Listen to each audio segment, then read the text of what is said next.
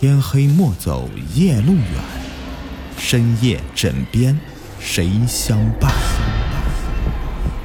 欢迎收听《灵异鬼事》，本节目由喜马拉雅独家播出。大家好，我是给你们讲鬼故事的雨田。那吃席，我想每个人都去吃过，张家结婚、李家老人去世什么的，这个呢是咱人间的席。但是晚上很可能会遇到鬼摆的席，如果你吃了，那会有怎样的结果呢？咱今天呢就讲一个吃鬼席的故事。那这事情发生在四年前的一个晚上，各位听友听我娓娓道来。我表弟是个大货车司机，专门给人家拉工程上的材料。一开始他没啥钱，就是能够租车拉材料。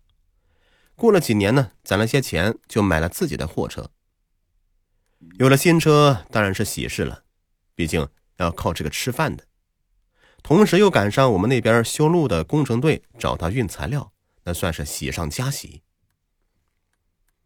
提车这天，表弟邀请我们都去他家吃饭，我也去了。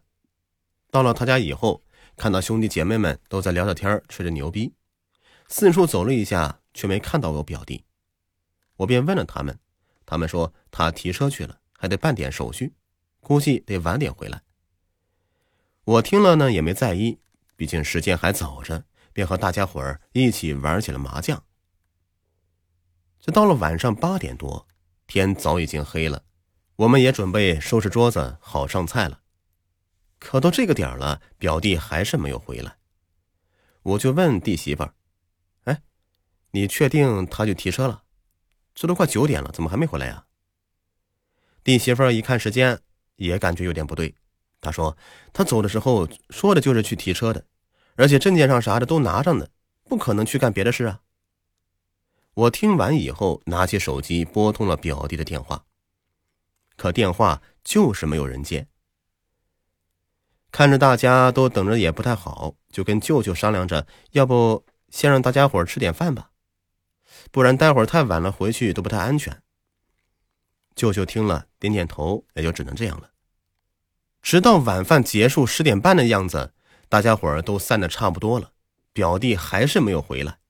哎，这一下子舅舅的火就来了，大骂道：“这逼崽子，去办个事儿办到国外去了，肯定是去跑外面鬼混了。等回来打断他的腿。”我看着时间也是有点着急了，因为电话一直打不通。但这个时候越着急反倒越没用。舅舅，你先别发火，表弟平时不会在外面乱跑的，肯定是发生啥事了。等我打通电话问清楚到底啥原因。舅舅听了没说话，点着烟闷头抽着，我也只能够接着打电话。又过了大概十来分钟，电话那头总算接起来了，传来表弟吞吐的声音。哦，哥，你打电话干啥呀？我这就上个厕所，马上回来，咱接着喝，别急啊。我听得晕晕的，哎，这小子不会在外面喝花酒吧？还跟我喝酒逗我玩呢？啊？你在哪跟我喝酒呢？你少跟我装傻！他们一家人都等你呢，你在什么鬼地方？还不快回来！这时候，电话那头的表弟哈哈大笑起来。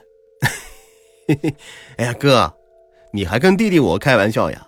你又不是不知道，我从小不怕这种玩笑的。我听着他满嘴酒话的样子，我着急了。你小子，这时候我跟你开屁的玩笑啊？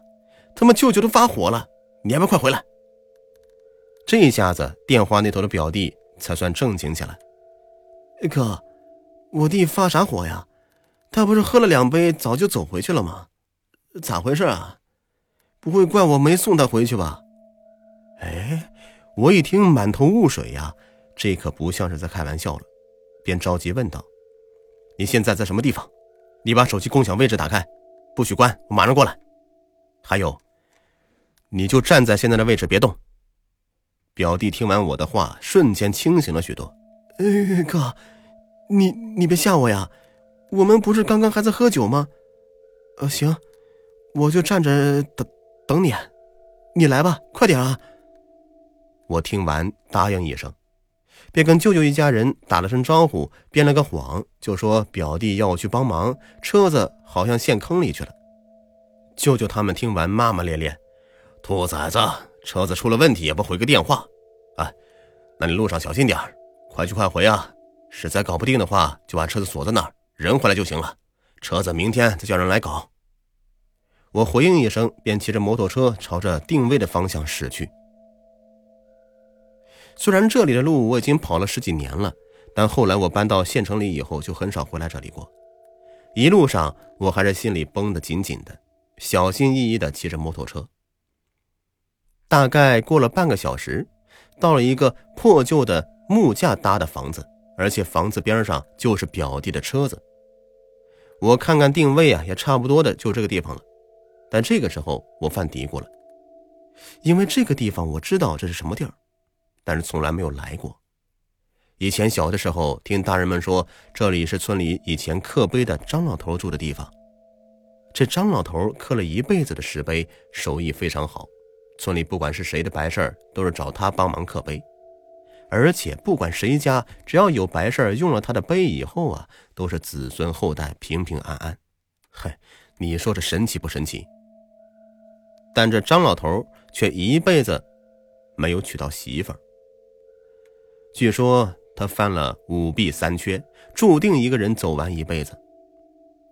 张老头死后的白事儿都还是村里集体给他办的。可在这之后啊，经常有人说这地方不干净，经常半夜有人路过这里，会看到一个人影在那里刻着石碑。据说是张老头心愿未了，走的不甘心。于是，这地方变成了家喻户晓的绕行之地。我看了一眼时间，已经是十一点半了，心想着得快点跟表弟回去，也顾不得以前村里人说的那些了。我拿起电话，再次打了过去。表弟接起电话：“哥，你到了没呀？我腿都麻了，手机也快没电了。”“啊，我到了。你把手机里的手电筒打开，我看看你在哪儿。”挂完电话，很快我就看到一个光亮，就在这个木房子的后面不远处。我打开手电筒，顺着光亮方向走了过去，边走还边叫：“表弟，是你不？”“哎哥，我在这。”不远处，表弟那头回答道。我连忙加紧脚步赶过去。表弟听到我的声音，也拿着手机向我示意。走到表弟面前，我立刻闻到一股浓烈的酒味，便问他：“你小子咋在这个地方喝酒啊？家里没酒给你喝？”啊？”表弟看着我严肃的样子，便正经的说：“哥，不对呀，刚才半个多小时前，我们还在这前面房子里喝酒，你喝了很多酒，还在桌子上唱歌，现在咋跟没事人一样啊？”我一听他说完这话，我感觉后背发凉，因为表弟的现在这个样子，不像是在开玩笑。你说刚才你跟我在前面房子喝酒，你能指一下是哪个房子吗？表弟答应一声，便把面前的杂草扒开，指着前面张老头那个木房子说：“就是这个房子。”哎，不对呀，奇怪了，这。半个小时前，这房子还是好好的，灯火通明的，亮堂堂的，而且你和兄弟姐妹们还有我的家人都在这里啊，怎么这房子突然就就成这样了？表弟此时也被吓得身子不停的颤抖着，我看着此时的表弟，知道他肯定被吓着了，便叫他赶紧把车子锁好走人，回去再细说，晚上就不开车了，坐我的摩托车回去。回到家以后。表弟颤颤巍巍的跟我们说道：“我是大概八点多就到那个地方了，当时天已经黑了，我开着车正好经过那里，就看见这里怎么有亮光呢？而且隐约好像有很多人说话的声音，好奇我就下车看一眼，因为知道这是张老头的地方，再加上村子里人以前传言那些事儿，所以我就远远的看着，并没有上前去。”可我刚想看清楚那处灯光里的人的时候，便听见媳妇儿在叫我。我一开始以为听错了，但接着又叫了两声，我才听清楚，确实是媳妇儿的声音。我便朝着光亮的地方答应一声，结果没了回应。我出于担心，万一真的是媳妇儿在这里出了啥事儿，可咋办呢？哎，我便朝着那亮光走去。越走我就越感觉不对劲了，因为平时白天我们路过那里的时候，目测都能看得出来，从路边到老张头那个房子最多就几分钟的路，可我硬是走了很久，身上都开始出汗了，才走到木房子前。走近一看。我顿时就傻眼了，你们都在这儿，而且热闹的很，又是打牌又是唱歌的，还有人在跳舞，还有人正在烧着菜，热闹的很。我觉得很奇怪，你们怎么会在这里呀？这时候表哥来到我面前，拉着我就要喝酒，我一看都是自己人，暂时就把疑惑放到一边喝了起来。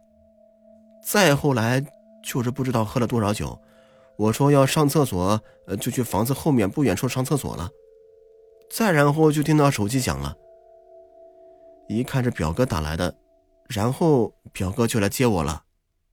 我听完以后浑身都是鸡皮疙瘩，没想到这村子里的传闻是真的。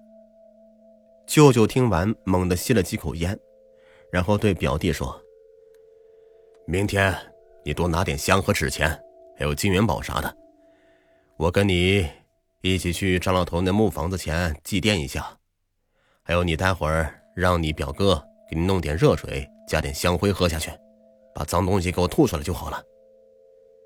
舅舅说完，便出门回到自己的房间休息了。就这样的一件事儿，让我们害怕了许久，晚上走夜路都不太敢回头看，生怕看到什么不好的东西。好，这样一个故事就说完了，也欢迎各位添加雨田的微信。ytgs 五五八八，进入我的粉丝群，或者给我投稿，选中作为节目，还有喜马拉雅会员卡相送。下期再见，拜拜。